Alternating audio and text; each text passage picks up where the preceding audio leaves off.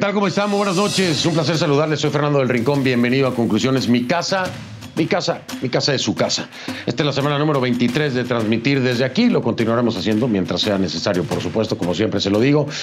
Y bien, el día de hoy, el día de hoy estaremos hablando de lo que oficialmente se entiende o se denomina informe de gobierno, el informe de gobierno de Andrés Manuel López Obrador.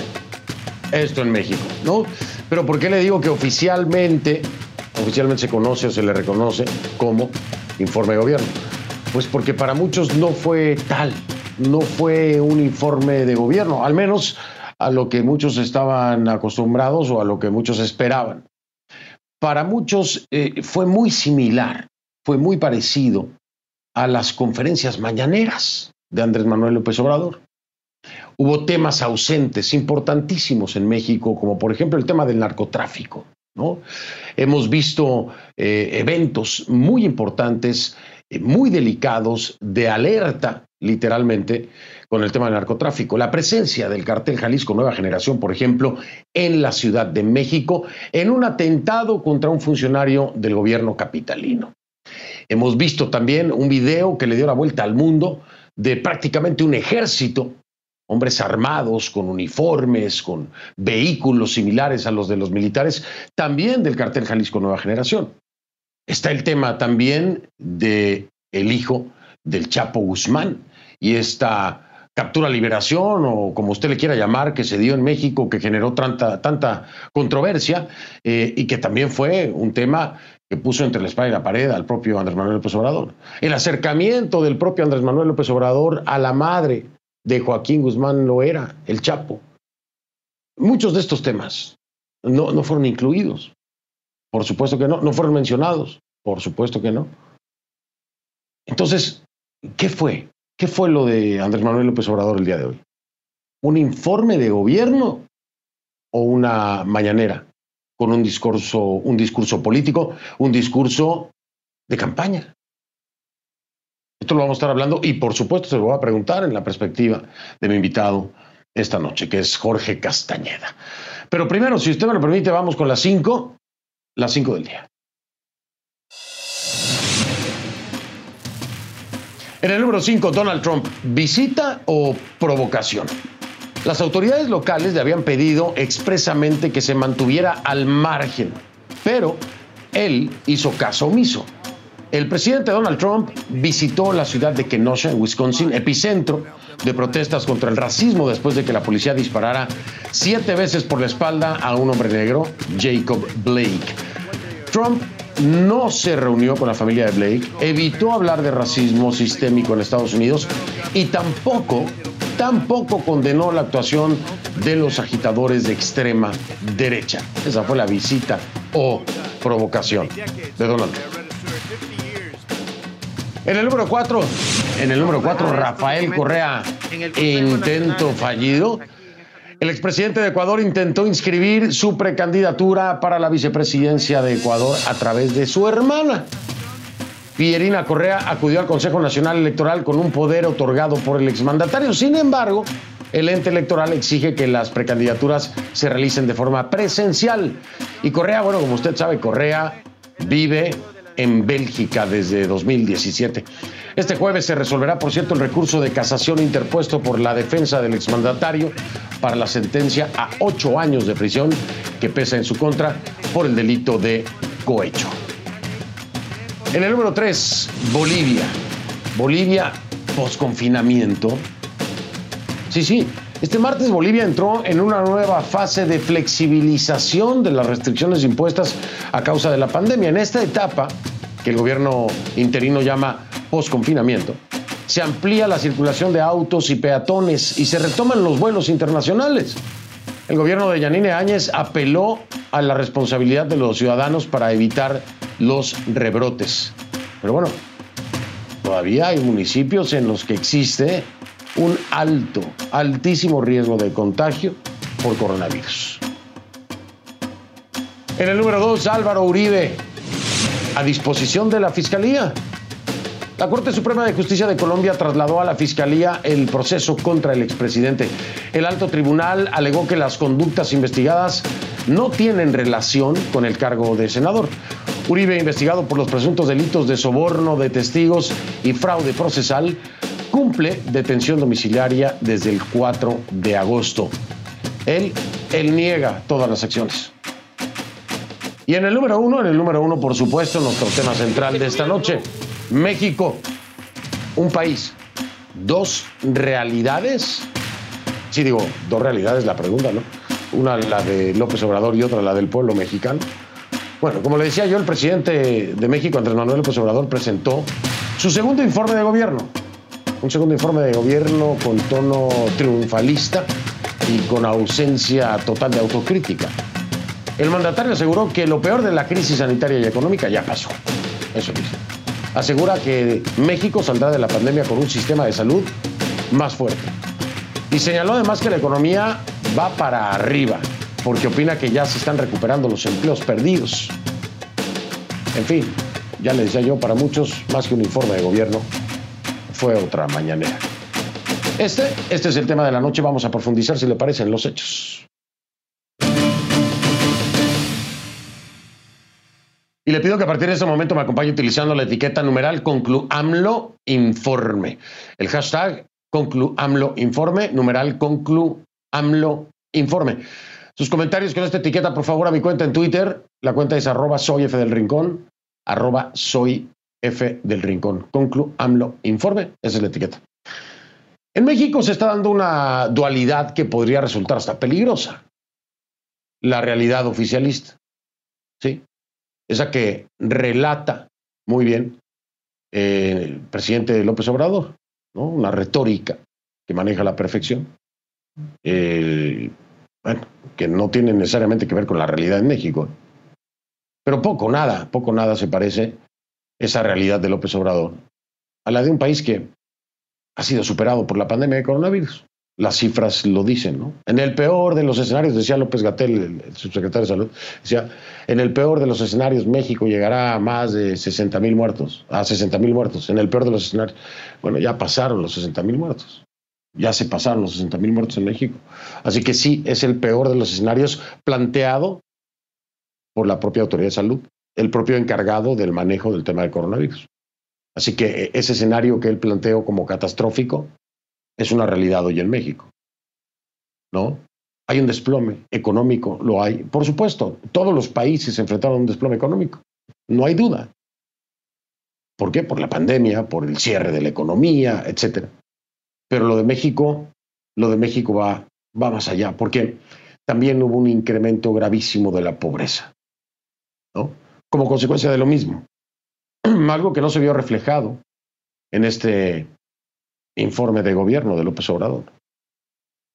Además, la violencia que trató de minimizar en un comparativo un tanto cuanto sorpresivo y para otros muchos absurdo, y ya le voy a explicar a detalle el por qué, pues tampoco está en el mejor de los momentos, al contrario, en el peor de los momentos. Hay un incremento importantísimo en los homicidios dolosos. Y corrupción, bueno, ni se diga. Corrupción del pasado que se está destapando y que se aplaude y se agradece, por supuesto. Todo acto de corrupción por parte de políticos y de quien sea debe ser sancionado en México. Está el caso Lozoya, ¿no? Está el caso Lozoya, en donde se han mencionado a expresidentes y a exaltos funcionarios de los gobiernos y de los sexenios pasados. Bien, bien por eso. Ninguno de nosotros queremos que se encubra a nadie y que se paguen las consecuencias en el ámbito legal con el mayor peso de la ley. Pero queda pendiente, por ejemplo, esclarecer el video donde aparece el hermano del presidente Manuel López Obrador recibiendo dinero del que hoy es un funcionario del gobierno de Andrés Manuel López Obrador en apoyo para la campaña. Sí, lo explicó el propio Andrés Manuel López Obrador, era dinero que se estaba dando como aportación y apoyo para la campaña eh, de, de, Morena y de la candidatura de Andrés Manuel López Obrador. Pero, pero ¿y de dónde vino ese dinero? ¿De dónde vino? Se ha hecho una investigación para esclarecer esto, esclarecer esto. Lo ha pedido el propio Andrés Manuel López Obrador se le va a dar el seguimiento a esto. Porque la corrupción, la corrupción es para todos parejo, ¿no? Y, la ley y la lucha en contra de la corrupción debe ser para todos parejo también.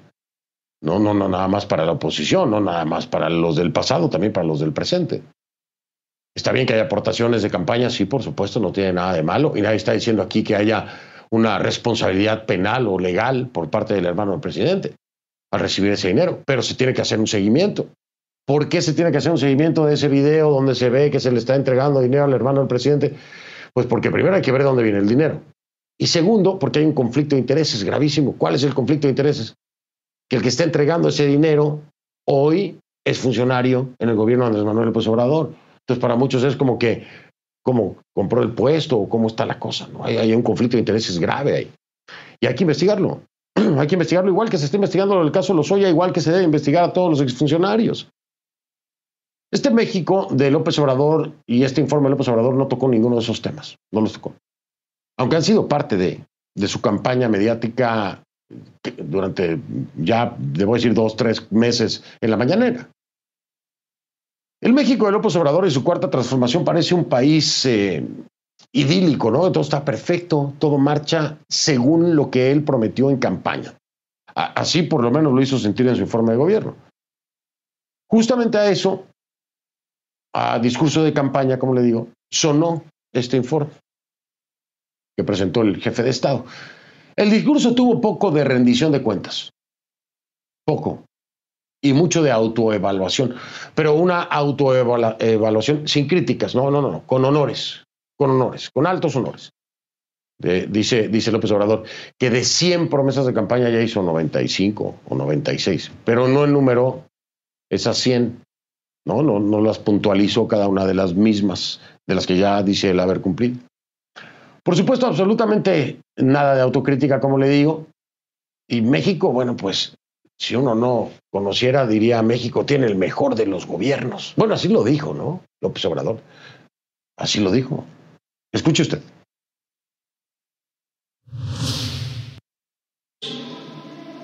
No es para presumir, pero en el peor momento contamos con el mejor gobierno.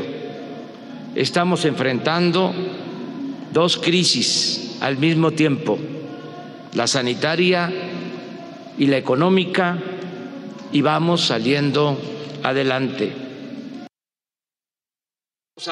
No es por presumir, dice López Obrador. Presumió de una fórmula única en el mundo.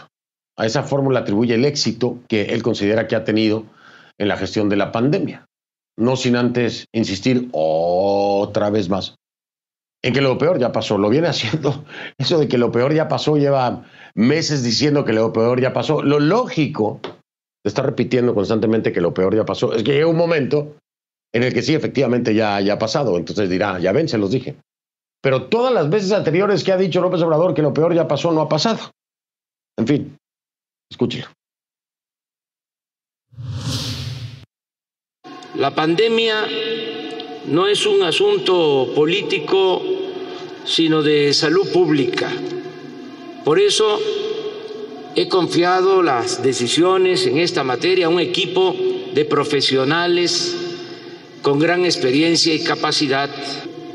Es indudable que saldremos de la pandemia con un mejor sistema de salud Por supuesto, por supuesto que eh, no dijo que está al frente del octavo país del mundo con más casos de coronavirus. ¿Para qué? No hacía falta, ¿no? Sí, México está en el número 8 con más casos de coronavirus a nivel mundial. Un gobierno muy criticado. Sí. ¿Por qué? Bueno, por hacer pocas pruebas y por el manejo precisamente del COVID. Este martes, coincidiendo con el informe de López Obrador, México superó los 600 mil casos confirmados de coronavirus. 600 mil casos confirmados de coronavirus. Al tiempo que ya le decía yo, contabiliza 66 mil 241 fallecidos. Un escenario que López Gatel había proyectado como el catastrófico. En un escenario catastrófico habría más de 60 mil muertos. Bueno, ahí está, se lo recordamos palabras de López Gatel, es una catástrofe entonces México, de acuerdo a la apreciación oficial de quien está al frente del manejo del COVID-19. Así que el escenario es catastrófico, pero eso tampoco apareció en el informe de gobierno. Eso en cuanto a la pandemia. Pero bueno, en general, el presidente asegura que le queda muy poco por cumplir, ya le decía yo. Dice que de 195 o 96 ya cumplió de sus promesas de campaña. Escuchen. De los 100 compromisos que hice en el Zócalo el primero de diciembre de 2018, hemos cumplido 95 y solo están pendientes cinco compromisos. 95. 95. Pero ¿cuáles son los 95 que ya cumplió? La, la lista no apareció, obviamente, ¿no? Y tampoco los mencionó uno por uno. Se le hubiera ido este, la mañana con el informe. Pero bueno, si tiene tanto tiempo para una mañanera, bueno, ¿por qué no? Enumerar los 95. Esto ya lo cumplí, esto. Pero eso no pasó. Eso no pasó. Le faltan cinco nada más, dice él, ¿no? Y cuando tocó hablar de la crisis, de la violencia, la inseguridad, ¿qué pasó? Porque tenía que hacerlo, ¿no? Es imposible negarlo. Imposible negarlo. Bueno, López Obrador encontró también buenas noticias, ¿sí? Sí, sí, pero, escuche usted la forma, por favor. Él, él, le buscó la forma de que fueran buenas noticias. Porque dice, casi todos los delitos han disminuido. ¿No? Pero no no uno de los más graves, homicidios dolosos a la alza. También López Obrador se autoaprobó en materia económica, ¿no? Se autovalidó en materia económica. Aseguró que ha impulsado las actividades productivas y la inversión extranjera, sobre todo con su vecino del norte, Estados Unidos. Esto dijo. En este contexto, debe verse mi visita a Washington para entrevistarme con el presidente Donald Trump, quien nos trató con respeto y lo más importante, elogió a nuestros paisanos que viven y trabajan honradamente en Estados Unidos de América. estas declaraciones son eh, sorpresivas, muy, muy sorpresivas. Eh, porque no sé, no sé si en México no se vea lo que nosotros vemos aquí, en Estados Unidos, pero lo que menos ha hecho Donald Trump es tratarnos, porque yo soy mexicano, tratarnos con respeto. ¿eh? Es lo, lo, que menos ha hecho López Obrador. Digo, Trump, presidente López Obrador. Es lo que menos ha hecho. Eh, lo tenemos claro, todos los mexicanos que estamos de este lado. Y creo que algunos de los que están en México lo deben de tener claro, ¿no? Porque incluso durante su campaña fue agresivo, humillante, despectivo, en los términos y la forma que habló de nosotros los mexicanos. Ahora, López Obrador nos dice que habló muy bien y que elogió a, a mis paisanos. Pues habrá sido en un salón privado y tomando un café, pero públicamente no lo ha hecho nunca. Ahora, ¿por qué insistir en este tema? ¿Por qué insistir en este tema? Y por cierto, la reactivación económica con Estados Unidos no dependía solamente del gobierno de López Obrador. Este no es un logro del gobierno de López Obrador. ¿Por qué? Porque la economía estadounidense eh, se ha tratado de reactivar durante todo este tiempo por la pandemia.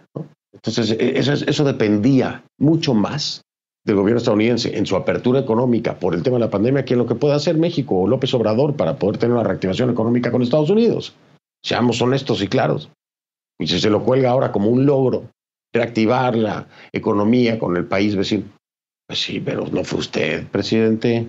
No fue usted, eso lo hace el gobierno estadounidense de acuerdo a sus tiempos, de acuerdo a la pandemia. Entonces, tampoco, ¿no? Tampoco vamos a colgarnos medallas que no son. López Obrador tampoco especificó si Trump dijo eso antes o después de llamar violadores y delincuentes a los mexicanos. ¿eh? Eso se, lo digo. Pero tendría que ser después, ¿no? Porque antes, bueno, fue desde la campaña que ya nos estaba tirando de pedradas. En fin. Si usted me lo permite, me voy a ir a una pausa. Regreso en un momentito. Vamos a estar hablando precisamente con invitado de esta noche sobre este informe, este informe de gobierno de Andrés Manuel López Obrador. Ya vemos.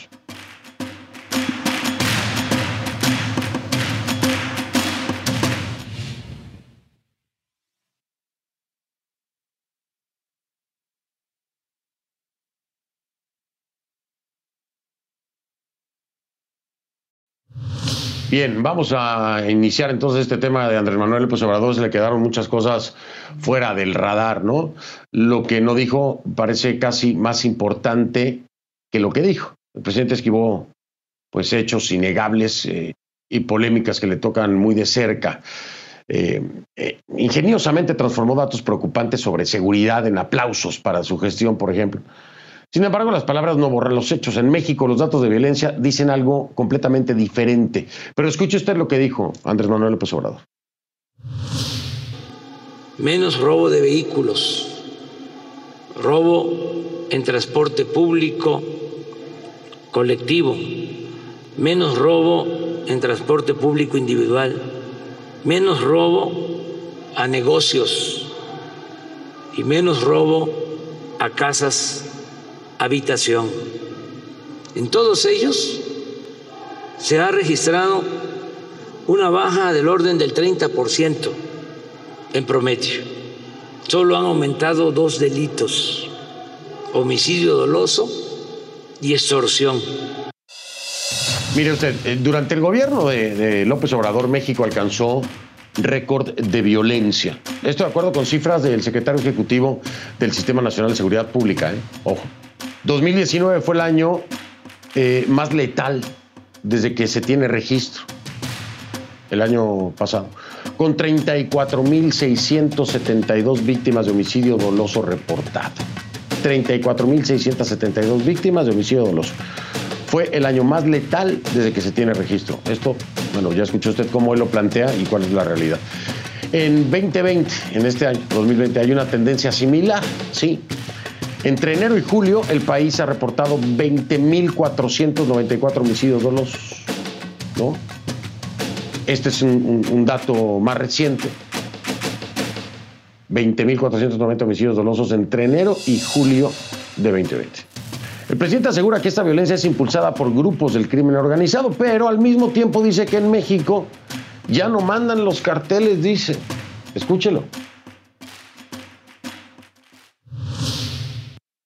Y en materia de seguridad ya no manda la delincuencia organizada como era antes.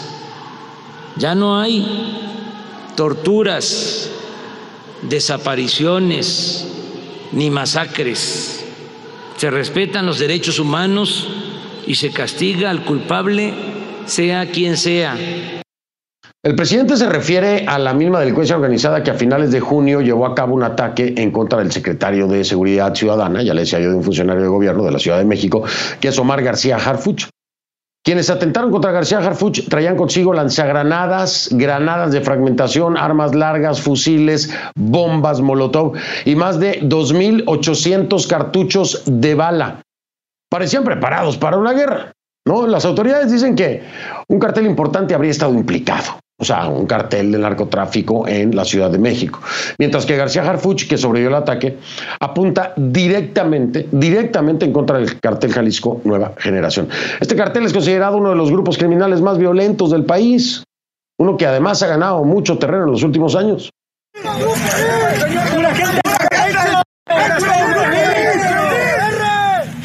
Y en un video publicado en redes sociales a finales de julio, Supuestos miembros de este grupo criminal exhibieron armas de largo, de largo calibre, que ya se lo mencionaba al principio del programa, además de camionetas blindadas, estaban enmascarados y además vestidos con prendas camufladas, disparaban, decían que eran gente del señor Mencho, en referencia a Nemesio Ceguera, presunto líder del cartel. El ejército mexicano, por cierto, entonces confirma la autenticidad del video. Y bueno, cuando a López Obrador se le pregunta por estos hechos, el mandatario dice que el ataque era en respuesta a su lucha en contra del crimen organizado. Es una estrategia que López Obrador calificó como de abrazos y no balazos. Usted se acuerda, ¿no? Ahí a ver quién se anima a irle a dar abrazos a estos encapuchados, este, que parecen militares prácticamente, ¿no? Algo parecido dijo el presidente, ¿se acuerda? Eh, 2019, cuando las autoridades mexicanas capturaron y liberaron después a Ovidio Guzmán López, uno de los hijos de Joaquín El Chapo Guzmán. Un reporte del Centro para Estudios Estratégicos dice que unos 375 sicarios, 375, en 78 vehículos rodearon la zona para enfrentarse a los uniformados y defender al heredero del cartel de Sinaloa. Estos incidentes, ninguno de ellos, ninguno de ellos fue recordado por López Obrador en su discurso este martes. Pero bueno, estas son imágenes para refrescarle a usted la memoria, para que vea cómo está el tema de inseguridad en México.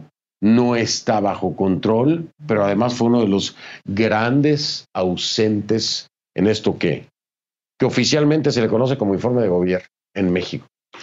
Vamos a hablar, si le parece, como invitado esta noche.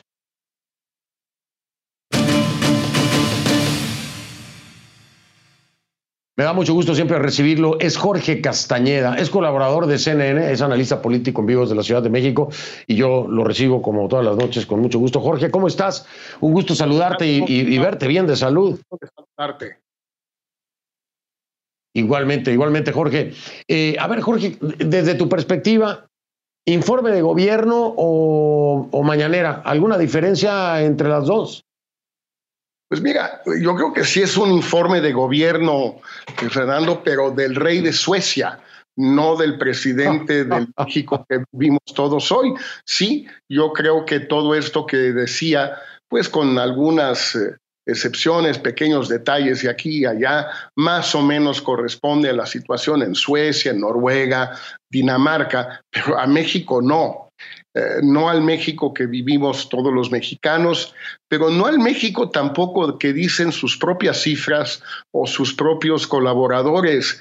Fernando, te doy un ejemplo muy, has dado tantos ahorita que no quisiera eh, exagerar en el tema, pero dijo el presidente hoy que 70% de los mexicanos reciben algún tipo de ayuda social.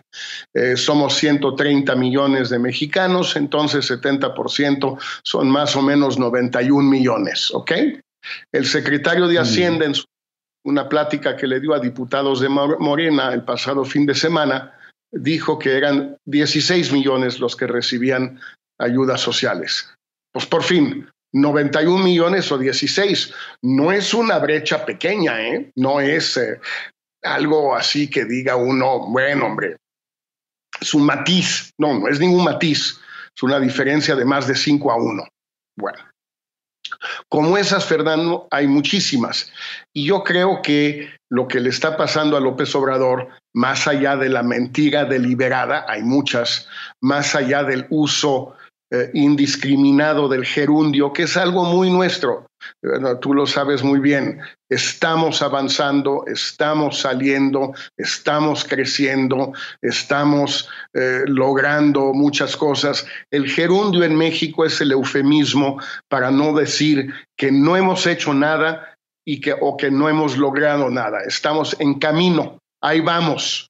Bueno, pero más allá de eso, da la impresión el presidente eh, que ya perdió un poquito eh, la cordura, ya perdió un poquito la medida de las cosas, porque no puede ser que una persona que finalmente es alguien inteligente y que conoce bien el país esté hablando de cosas tan contradictorias, tan, diferentes de la realidad que viven, que vivimos todos los mexicanos.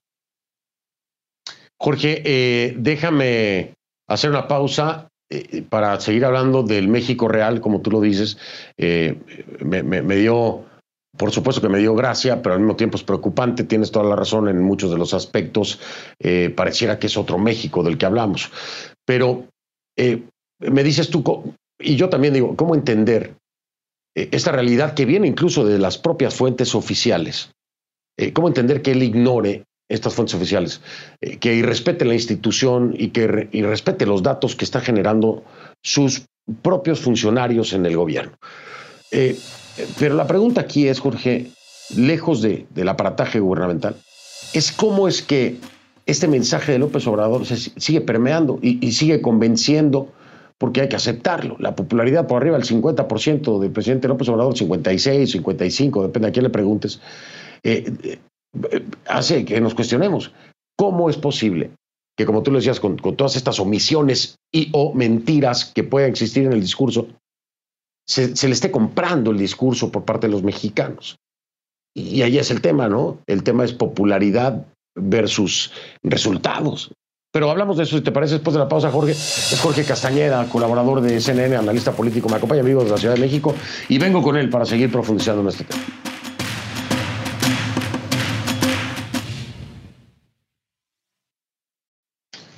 Estamos de vuelta, estoy con Jorge Castañeda desde la Ciudad de México.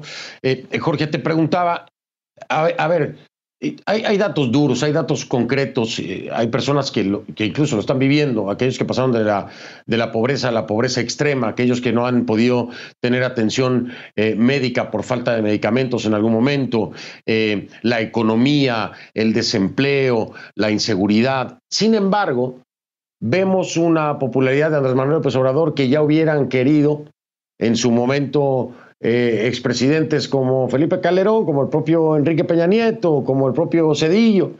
Eh, y, bueno, además lo que ya mencionabas, ¿no? Eh, a, veces tergiversa los datos porque él maneja sus propios datos. ¿Cómo entender que los mexicanos le estén comprando este discurso cuando la realidad dura es otra? ¿Cómo entender la popularidad de López Obrador cuando se ha llegado al escenario catastrófico que proyectaba López Gatel de más de, de 60 mil muertos? ¿Cómo entender eso? ¿Cómo entender que se mantenga por arriba del 50%? Mira, en primer lugar, Fernando, eh, hay que ser más, un poco más precisos en esto. Eh, los niveles de popularidad ahorita de López Obrador en encuestas comparables hechas por las mismas empresas son prácticamente idénticos a los de Calderón y los de Fox. Peña Nieto sí estaba abajo, Cedillo estaba abajo por la crisis que hubo en el 95. Son incluso inferiores a los de Calderón y idénticos a los de Fox. Es decir, México es un país donde todavía la gente le da el beneficio de la duda al presidente eh, una vez y otra vez y otra. Entonces, no está por arriba de sus predecesores. Eso no es cierto. Es una más de las mentiras de López Obrador. En segundo lugar, es un hecho que debiera estar más abajo en vista de los resultados desastrosos de su gestión.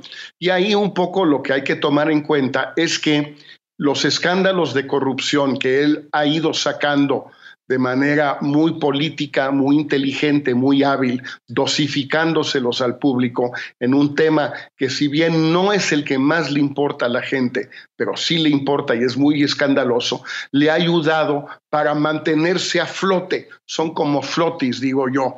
Si a un niño le pones unos flotis, pues no se hunde. Si se los quitas, se hunde el niño y se ahoga, ¿eh? Eh, la corrupción y los escándalos de los Soya y compañía son sus flotis. Te doy un ejemplo, Fernando. El número de muertos. Todos los medios en México y el propio López Obrador mienten al respecto y subrayo, todos los medios. Es decir, cuando sale ahorita alguien en el noticiero de la noche diciendo rebasamos los 65 mil muertos, es falso, es una mentira. Vamos por lo menos dos y medio veces, si no es que tres veces más. ¿Quién lo dice? el propio gobierno, nada más que los medios mexicanos y la eh, oposición mexicana es incapaz de hacer lo que hace, por ejemplo, The Economist, que saca cada dos semanas un ranking internacional de la diferencia entre los, el exceso de muertos, lo que se llama el exceso de muertos, el número de muertos este año, de acuerdo con los registros de defunciones, y el número de muertos en promedio de los cinco años anteriores. ¿Sabes cuál es la ciudad de mayor diferencia en el mundo, Fernando? La Ciudad de México. En México hoy no llevamos 65 mil muertos, llevamos como 170, 72 mil muertos según el multiplicador que se utilice. Y si eso lo dividimos por el número de habitantes, entonces si vamos a muertes por 100 mil habitantes, estamos en el primer lugar del mundo con mucho, por dos veces y media más que el segundo país, que es el Perú. ¿Qué es lo que pasa? Pues López Obrador dice una cosa y quienes debieran corregirlo, que son primero que nada los partidos de oposición, no tienen la capacidad para hacerlo, simplemente no tienen el bagaje, el aparato, los recursos, no, no, les, no les alcanza, no se les da pues. Y en segundo lugar, los medios mexicanos, que como bien sabemos, Fernando, pues tú y yo somos de ahí un poquito, pues son patéticos en su enorme mayoría, no saben sumar, restar, dividir, multiplicar, no lo pueden hacer, no hay cómo. Entonces dependemos pues de CNN en español, de CNN eh, internacional, del país, el diario español, el New York Times, etcétera, donde han salido estos reportajes sobre el número de muertos, ¿eh? Ahí están. Sí, sí, sí. Sí, nosotros, nosotros lo hicimos, nosotros. Que, haga la gente. ¿Cómo, ¿Qué quieres que haga? No, no, te decía que incluso eh, aquí en conclusiones, aquí en, mi programa, hicimos una investigación a eso. Este, incluso había eh, multiplicadores que iban hasta ocho veces más, ¿no? de acuerdo a información de la Universidad John Hopkins, de lo que ha dicho el propio López Gatel, del modelo Centinela. O sea, es cierto, nosotros hicimos ese planteamiento. Oye, Jorge, me tengo que ir. Ah, siempre, me quedo corto de tiempo contigo, hombre, de verdad. Pero me alegra mucho haberte visto, haberte visto bien, que me hayas acompañado. Este, y hay que hacerlo más seguido, ¿no? Te mando un abrazo. Cuando tú digas, Fernando, un fuerte abrazo para ti también. Igualmente, igualmente, un gustazo siempre, Jorge Castañeda, colaborador de CNN, analista político en vivo. Y bueno, usted conoce el historial, Jorge Castañeda, ya no le tengo que decir más. Un abrazo, Jorge, gracias. Un abrazo, Fernando. Hasta luego. Voy a marcar una pausa porque aquí hay un tema muy, muy, muy, muy importante. El tema de la economía. ¿Qué números, qué datos concretos dio López Obrador? ¿Cuáles son reales, cuáles no?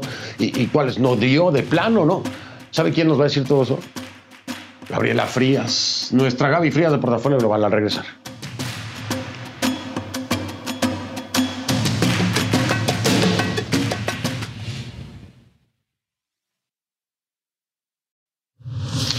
De vuelta. El tema económico, un tanto ausente, ¿no? En el discurso del segundo informe de gobierno de Andrés Manuel López Obrador.